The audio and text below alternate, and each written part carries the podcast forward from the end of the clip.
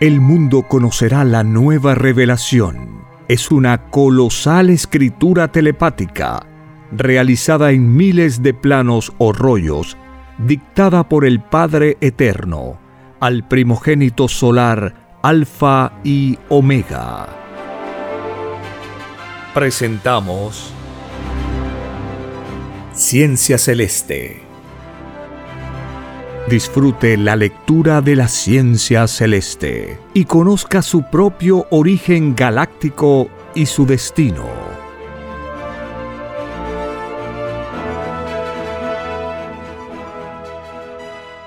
Por la gracia del Divino Padre Eterno. Compartimos la lectura de un divino rollo telepático. Titulado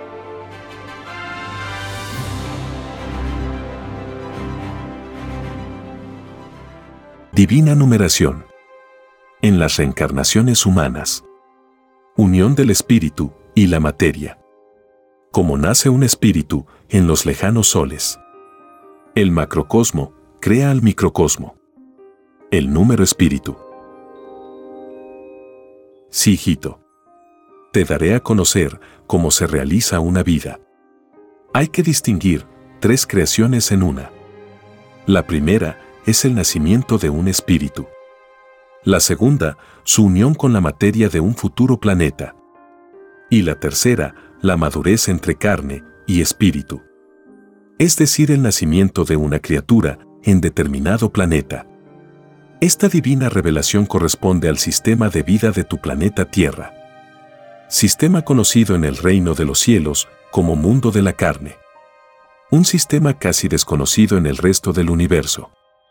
Todo mundo como la Tierra es un mundo polvo. Los colosales planetas y de vida eterna pertenecen al macrocosmo.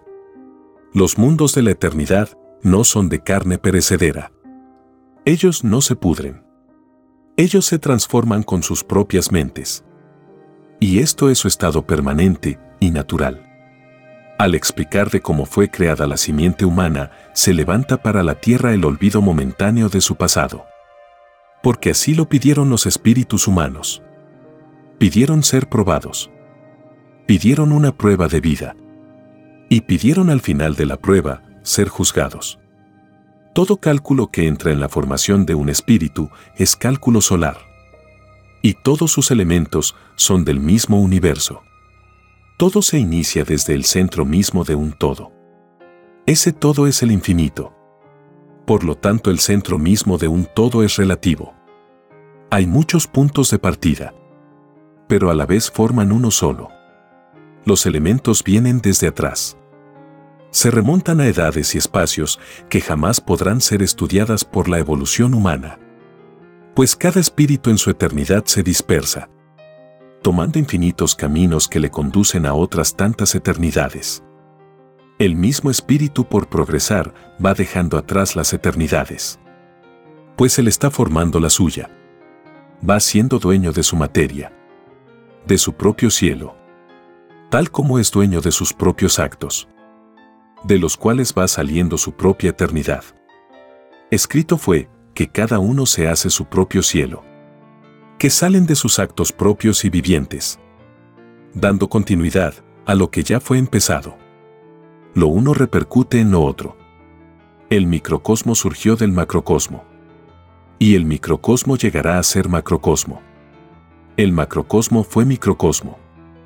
Esta sucesión se repite en una cantidad tal como la mente pueda imaginar.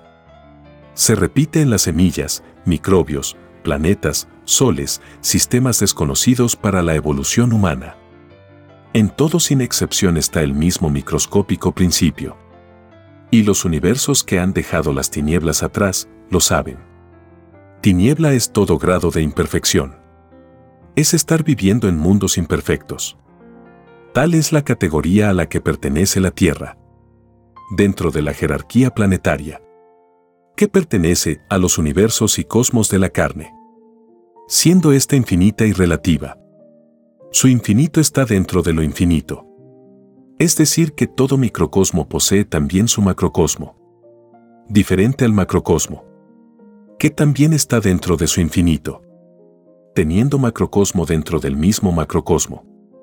y así hasta nunca acabar. Viene a continuación un dibujo celeste que puede verse en la portada de este podcast. Sí, hijito. Este dibujo celeste explica infinitas verdades. Explicar el origen de la vida es explicar multitudes de seres vivientes. Pues todos poseen una individualidad diferente. Lo que demuestra que teniendo un mismo principio creador, tienen diferente sentir, diferente historial, diferente experiencia, diferente manera de ser, diferente manera de pensar y actuar diferentes en las características físicas y diferentes en sentimientos, diferentes en los hechos vividos, diferentes en lo más microscópico, y diferentes hasta el último suspiro de vida. Esta infinita variedad en la materia y el espíritu son salidos de un mismo punto. Al crearse cada espíritu, sus elementos tienen ya un pasado viviente. Este pasado es solar todos poseen en sus cuerpos electricidad solar. Toda manera de pensar diferente sale de este foco eléctrico. Que si lo llevamos con la mente al tamaño colosal, tendremos un verdadero sol del macrocosmo. Todo el pensar humano, sea cual sea su individualidad, es fuego viviente. Es una réplica microscópica de lo que sucede en los grandes soles del espacio. Lo de arriba es igual a lo de abajo. Hay creación arriba y hay creación abajo. Cada espíritu salió de un sol virtud. O bien de un número espíritu. Pues todos en el universo son producto del número viviente salido del cálculo viviente de un Dios viviente. Desde el mismo instante que se crea un espíritu, nace con él el número. Nacen con él las matemáticas. Son números que carecen de filosofía. Son números en estado de inocencia lo que significa que se es ángeles de pureza antes de conocer filosofías en los lejanos planetas. El principio de la vida es relativo, pero infinito. Ni los grandes soles lo saben. Solo el Divino Padre Jehová lo sabe. Esto significa que existen infinitos principios de creación, que tomados en su conjunto quedan reducidos a lo microscópico frente al libre albedrío del Creador. Es como las líneas de fuerza de un imán. Los soles son fuerzas creadoras, que fueron a su vez creadas. Y el creador también es fuego. El Divino Padre se reserva la divina ley de cómo surgió Él. No es egoísmo, como podría suponerse, sino que ningún conocimiento le entendería, teniendo poder infinito para ser entendido. Toda evolución tiene sus leyes escritas antes que nazca como evolución. El Divino Padre jamás se retracta. Jamás anula una ley dictada por él mismo. Y si la experiencia supone lo contrario, esa suposición es también relativa. Y deja de ser experiencia en otras evoluciones del espacio. Donde ya pasaron en la eternidad y el tiempo la misma característica que tiene la llamada experiencia humana. Lo de arriba pasó por lo que están pasando los de abajo. Se asciende hacia los cielos, probando el sentimiento desde su grado más microscópico. Tan microscópico como vuestra mente pueda imaginar. Y lo más microscópico que podéis imaginar son vuestras ideas. Son tan microscópicas que solo las sentís y no las veis. Ni sabéis hacia dónde se dirigen ellas. Más, no podéis negarlas pues sin ideas no podríais progresar. No conoceríais la vida. Las ideas que conocéis fueron pedidas por vosotros mismos en el reino de los cielos. Todas las ideas que creasteis en la vida os esperan en el reino. Pues siendo microscópicas y humildes, son las primeras en el reino de los cielos. Allí se transforman en filosofías vivientes. Es como un hijo que espera el retorno de su padre pues vuestras mentes las crearon. Y como vosotros tenéis un divino creador, las invisibles ideas también lo tienen. Y es el mismo Dios de ustedes. No se enseñó un solo Dios no más. El Dios viviente tanto para la materia como para el espíritu. Tanto para lo conocido y lo desconocido. Lo desconocido es también relativo. pues también avanza paralelo a la relatividad de lo conocido. Todo conocido tiene su desconocido. Nadie lo sabe todo. Solo el Padre lo sabe. Lo desconocido es la suprema prueba en la espiritualidad humana. Es la espera a lo largo de una existencia. Es un olvido del pasado cargado de incertidumbre. Una incertidumbre que el hombre la hace más amarga aún. Pues existe también dulce incertidumbre. El egoísmo humano hace que la vida humana sea un valle de lágrimas. Los hombres explotan porque ellos quieren. Escandalizan también. Porque así lo quieren. Hacen la guerra y la explotan porque sus libres albedríos están con el demonio. Quien tenga ideas de guerra, más le vale renunciar al puesto que tenga en ella. Porque por sobre toda filosofía demoníaca está primero la divina palabra del Creador de la vida. Ningún derecho les asiste a estos demonios destruir mi creación. Pobre de todo aquel que viste uniforme, pues se le restarán de su eternidad todos los segundos transcurridos en que usó uniforme. No se puede servir a dos señores. No se puede servir a dos filosofías. O se mata y se es demonio, o se crea y se es de la luz. Todas las filosofías que contiene cada idea salida de vuestras mentes son juzgadas y pesadas en el reino de los cielos. Y ellas son tan vivientes como lo sois vosotros. Y os esperan vuestro regreso. El universo expansivo y pensante es universo viviente. Tanto arriba como abajo tanto en lo microscópico como en lo macroscópico, en lo visible y lo invisible, en lo conocido y desconocido. Hasta vuestras ideas son vivientes. Todas vuestras ideas forman en su conjunto un conocimiento. Y todo conocimiento una jerarquía. Y de esto se crea vuestro futuro cuerpo. Sois por lo tanto criaturas salidas del conocimiento. Conocimiento creado por vosotros mismos. El conocimiento es variado. El Divino Padre toma lo suyo. Toma la ganancia espiritual del conocimiento. De vosotros mismos sale lo que merecéis. Pues libre albedrío tuvisteis en la vida.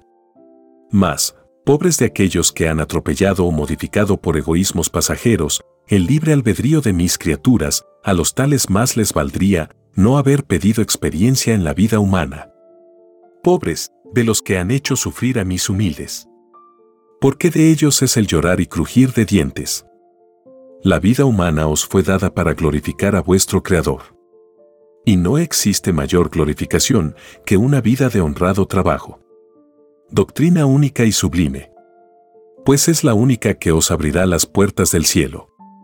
No existe otro camino. Por lo tanto, las llamadas religiones disminuyen el mérito. Si sumáis todos los segundos que han transcurrido en vuestras vidas en lo que a adoración material se refiere, veréis que vuestra añadidura no os da para entrar al reino de los cielos. La perpetua adoración y contemplación nunca ha gustado a vuestro Creador. Pues allí no hay mérito. No hay sudor de frente. Solo hay atraso espiritual. Porque os diré lo siguiente, es más seguro que entre al reino de los cielos un trabajador ignorante que nunca se acordó del Divino Padre. Pero con su trabajo honrado, me perpetúa. Más aún, si este hijo hizo su trabajo en la vida, soportando un yugo. Este yugo se llama en vuestro planeta la explotación del hombre por el hombre. Y quien lo haya practicado, posee aún influencias demoníacas. Inclinaciones a subyugar a sus semejantes. Son espíritus venidos de planetas infiernos categoría de mundos de las tinieblas. Espíritus que pidieron ganar filosofías en los mundos de la luz. Pidieron ganar más jerarquía en filosofía viviente.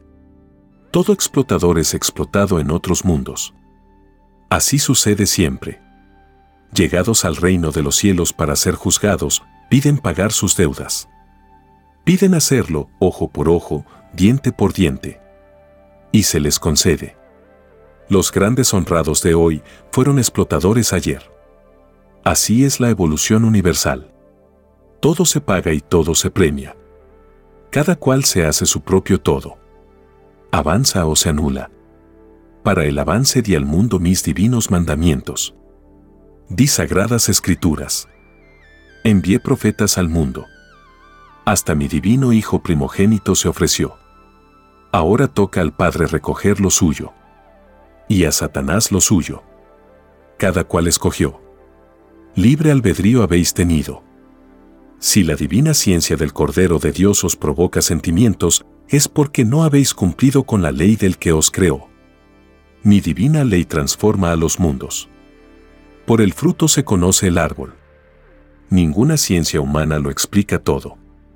Porque es microscópica ante el Padre. Ninguna ciencia o conocimiento humano puede mover a mareas humanas. Ni mucho menos provocar una revolución al extremo tal de cambiar las costumbres morales de un mundo inmoral. De un mundo que no dio el poder a mis humildes. Como fue enseñado.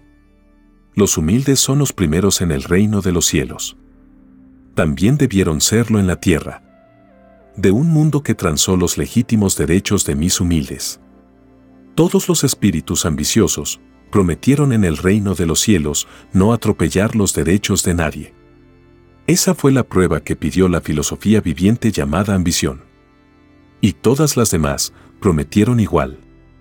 Pues todos salieron del cielo con una divina visión de la igualdad. Todos vieron cómo son los gobiernos igualitarios en los infinitos cielos. Todos se ilustraron en sus respectivas filosofías. Y todos prometieron lo mejor al Padre. Más, escrito estaba que muchos serían llamados a la prueba de la vida. Y pocos los escogidos después de ella. La vida que sentís y todas las vidas que se desenvuelven en otros mundos fueron dadas para vuestro progreso. Quien niegue la vida en el infinito, se niega a sí mismo. Nadie lo recibe en otros mundos, ni en el reino de los cielos. No se puede disfrutar de algo que se ha negado. Es un principio inmoral. Es contrario al cultivo de la fe. La antiquísima parábola que dice, la fe mueve montañas, significa lo mismo. Montañas es familia de planetas. Sin planetas no hay montañas la criatura se mueve a través del espacio. Cuando se es espíritu libre, viaja a la velocidad del pensamiento de mundo en mundo. Viaja por ellos, porque creyó en ellos. Más os digo que todo el que no creyere, no verá tales maravillas. Desde lejanos mundos os ven y os leen la mente. Tal como lo hacen las naves plateadas. Que vosotros llamáis platillos voladores y que en mis sagradas escrituras figuran como bolas de fuego. Son las mismas que en el pasado de la tierra destruyeron las ciudades del pecado, Sodoma y Gomorra. Y serán estas mismas naves que se posarán muy pronto en la tierra. Porque ya se acerca el juicio final a la dimensión humana. Estas deslumbrantes naves entran y salen de los cielos. Penetran el micro y el macrocosmo. A ellos no les importa tanto la tierra como muchos humanos creen. Ellos visitan colosales mundos. Mundos de vida eterna, en sus viajes hacia esos mundos, pasan cerca de la Tierra. Ellos saben que la Tierra es un planeta polvo. Saben que está poblado por microscópicos monitos de carne, llamados humanos. Y no le dan mayor importancia. Y saben que este planeta, como los demás del universo, poseen sus sagradas escrituras y saben que no deben perturbar los destinos humanos antes del tiempo escrito en el reino de los cielos. He aquí las únicas causas del por qué ellos no entran en contacto total con la humanidad terrestre.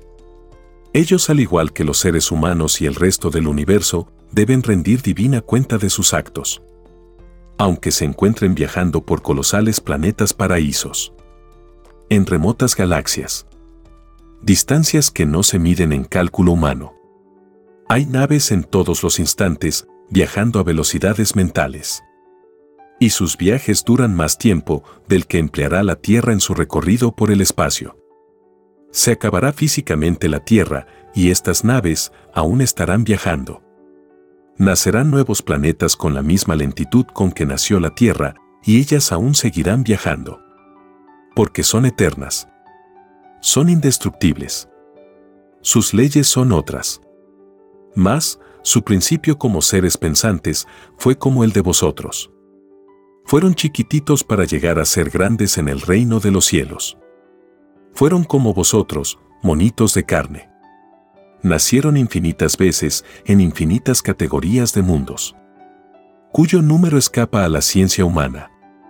Fueron lo que vosotros fuisteis. El principio es igual para todos, tanto arriba como abajo. Ellos representan después del Padre la máxima expresión del trabajo. Son brillantes como los soles. Son divinas jerarquías solares.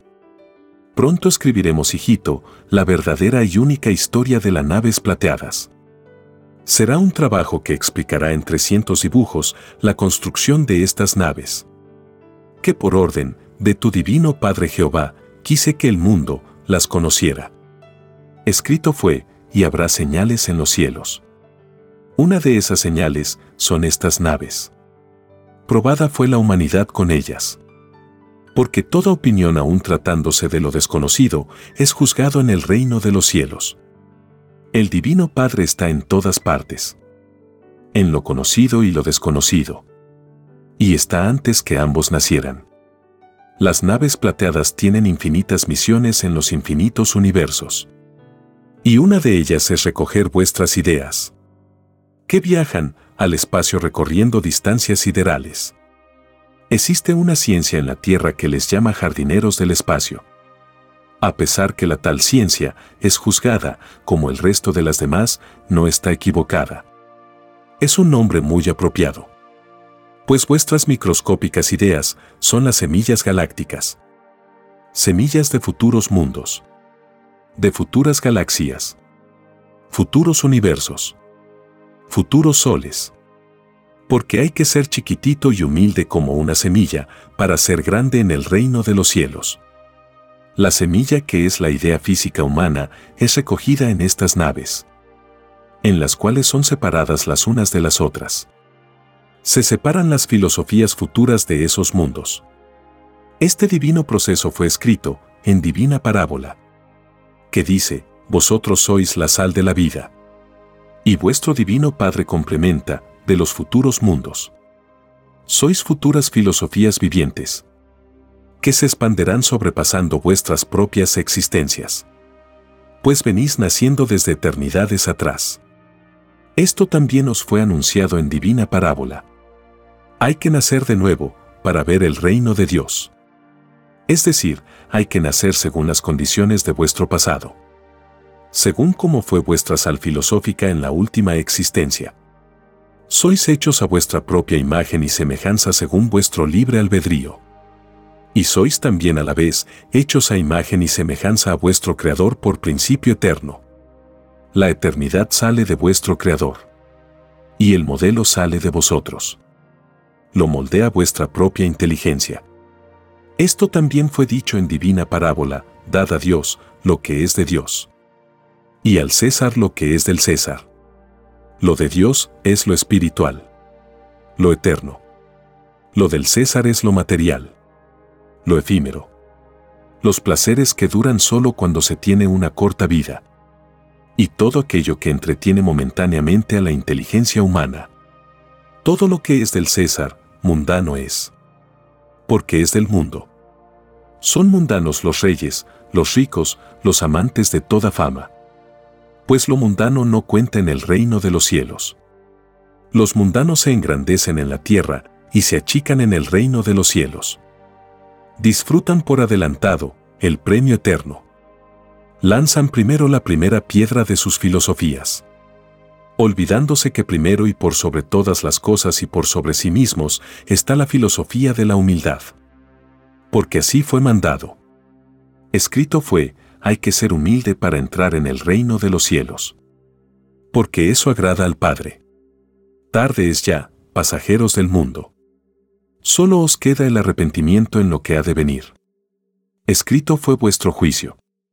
Nunca os preocupasteis y mucho menos investigasteis de cuándo y cómo y dónde sería el principio de este juicio. A pesar que se enseñó, el que busca encuentra. Como nunca os preocupasteis en buscarme, es por eso que debéis pasar por la experiencia del llorar y crujir de dientes. ¿Qué es el escape de toda culpabilidad? No existe dolor moral más grande para el Divino Padre que habiéndole dado la vida a un hijo, éste no se acuerde de su Creador en toda su existencia. Mayor ingratitud no puede existir. Más, ningún ingrato entra al reino de los cielos. Tal como los que en la tierra transaron los derechos de mis humildes. Así seréis transados entre la luz y las tinieblas. Jamás se debió haber transado lo que por derecho propio corresponde a los humildes. Así es en el reino de los cielos. Así lo visteis todos antes de partir a la vida. Y así lo prometisteis. Cada promesa debe cumplirse. Pues el Divino Padre cumple con el universo. Jamás he violado ley alguna. E igual cosa exijo de mis hijos. Mis divinas exigencias están dentro de vuestras posibilidades. Nada imposible pido a mis hijos. A todos se les dio los divinos mandamientos por igual. Nadie es menos ante el Padre. No existe la llamada superioridad o inferioridad en el reino de los cielos. Porque allí no existe límite en nada. Allí todos se respetan con amor infinito. Un amor que desconoce los intereses. Es allí donde existe la verdadera liberación. El hombre habla de liberarse del hombre que le explota. Hace bien. Pues corre riesgo de terminar en esclavo. Y nadie nació esclavo. Ni nadie nació superior a otro. Pues mis divinos mandamientos no dividen. Al contrario, unifican. Solo la superioridad humana divide.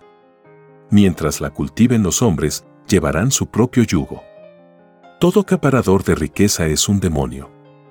Lo es cuando esta riqueza la logra explotando y engañando a los demás. Es difícil ser rico y honrado a la vez. No se puede servir a dos señores. No se puede ser de la luz y de las tinieblas a la vez. Si en el planeta que habitáis no existiera la ambición, la Tierra sería un paraíso. Hay muchas clases de ambiciones. No confundir con las aspiraciones del espíritu. La ambición más triste es aquella que termina en codicia. Pues se llega hasta matar. El oro tiene una maldición. Cuando el espíritu no se controla. Vuestra historia está llena de ejemplos. Grandes imperios del pasado han caído en la inmoralidad y la corrupción. Y todo por el exceso de oro. El oro y el placer van tomados de la mano. Grande es el espíritu que teniendo la prueba de la abundancia no se deja corromper. Que no pierde la humildad ni la sencillez con que nació. Mas, esos espíritus extraordinarios son contados con los dedos en el mundo que habitáis. La prueba de la riqueza es una de las más peligrosas. Siempre la codicia indebida trae consigo la tragedia para los demás. Pues les quita la mayor felicidad que es la justicia. Y todo demonio rico implanta su reinado de injusticia. Es una injusticia relativa. Porque a esta injusticia le sale al paso los espíritus revolucionarios que pidieron serlo en el reino de los cielos. Y como el Divino Padre ve el futuro, de los mundos los autoriza. Pues el Padre es justo por sobre todas las cosas. Y es así que su Hijo primogénito solar Cristo pidió ser el primer revolucionario en vuestro planeta. Pidió ser el primer luchador contra toda injusticia. Las jerarquías mayores llamadas Padres Solares, por lo general encabezan las grandes doctrinas que transforman las costumbres de los habitantes de todos los mundos. Tal fue la misión de la ley mosaica y griega de la doctrina cristiana. Que suavizaron costumbres bárbaras propias de vuestra imperfecta evolución. Nadie puede negar que así fue. Pues estáis viviendo en la transformación. Sois actores vivientes de ella. En el reino de los cielos. Conocisteis a los profetas. ¿Qué os seguirían a la prueba de la vida? Conversasteis con ellos y también visteis a mi hijo primogénito. Todo lo visteis. Antes que se os impusiera el olvido de vuestro pasado. Solo quedasteis con el recuerdo de vuestras pasadas acciones en vuestro propio planeta. El tiempo celeste que vivisteis en el reino de los cielos se llama primer tiempo. Y el tiempo que usáis en vuestro planeta, segundo tiempo. Los tiempos vividos por todo espíritu son muchos pues habéis vivido en otros mundos, que poseen también sus propios tiempos, tal como lo posee vuestro propio planeta. Lo de arriba es igual a lo de abajo. Todos los mundos nacen como los espíritus. Tienen un mismo punto de partida. Nacen con los mismos derechos que nacen los espíritus. Ambos son vivientes. Materia y espíritu son una misma cosa manifestadas en diferentes libres albedríos. Estad seguros que hasta el más microscópico polvito vuelve al reino de los cielos. Y regresa cargado de experiencia. Y llegado al reino, pide divina justicia. Tal como la piden los espíritus de todos los mundos. Cada cual en sus leyes de evolución. Cada cual en sus respectivas dimensiones. Y es tan inmensa la divina creación que todo derecho a la importancia desaparece. Los que se creyeron únicos en sus respectivos mundos, nada son. Todos sin excepción alguna terminan siendo los grandes desconocidos. Tanto para las criaturas del macro como del microcosmo. Allí ocurren hechos abismantes. De allí surgen grandes determinaciones universales. Allí se escriben los destinos futuros. Allí se hacen las divinas alianzas entre materia viviente y espíritus vivientes. Allí son llamados muchedumbres de espíritus. En cantidades tal que oscurecen a los gigantescos soles. No todos son escogidos para probar filosofía en tal o cual planeta. Muchos deben quedarse a aprender en el mundo celeste. Se aprende arriba como abajo. Muchos espíritus piden conocer tal mundo y lo piden con tal vehemencia que el Divino Padre se conmueve y autoriza el nacimiento. He aquí las disparidades espirituales y el diferente modo de actuar en las criaturas. Y no solo en los espíritus humanos, sino que en toda la naturaleza. Pues todo piensa. El libre albedrío nace de la forma viviente. Nace del mismo conocimiento que dio luz a la forma. Toda idea tiene una forma filosófica material. Su primitiva esencia son las ondas mentales. Son microscópicas líneas magnéticas que se expanden en armonía con el universo. Buscan su propio centro y poseen las mismas características del colosal planeta en que vivió o vive la criatura que creó la idea. La herencia se transmite, tanto arriba como abajo. Sois en la actualidad lo que vuestra mente creó en la anterior existencia. Y lleváis el sello de la desobediencia que os transmitieron vuestros primeros padres. Adán y Eva. Dos criaturas solares de jerarquía angelical. Que pidieron probar filosofía en un planeta paraíso. Mas, desobedecieron una simple y divina orden del Divino Padre. Detrás de lo simple se oculta lo grande. En cada divina orden que el Divino Padre da a sus hijos está latente un infinito viviente. Que solo el Divino Creador lo sabe. Pues profundiza el futuro más que el resto.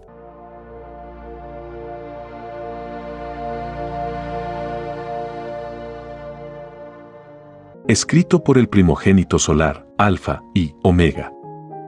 Hemos completado la lectura de un divino rollo, dictado por escritura telepática, por el Divino Padre Jehová, desde el reino de los cielos y de cualquier punto del infinito universo expansivo pensante. Les estamos muy agradecidos por su atención y si el Divino Creador lo permite, hasta un nuevo episodio.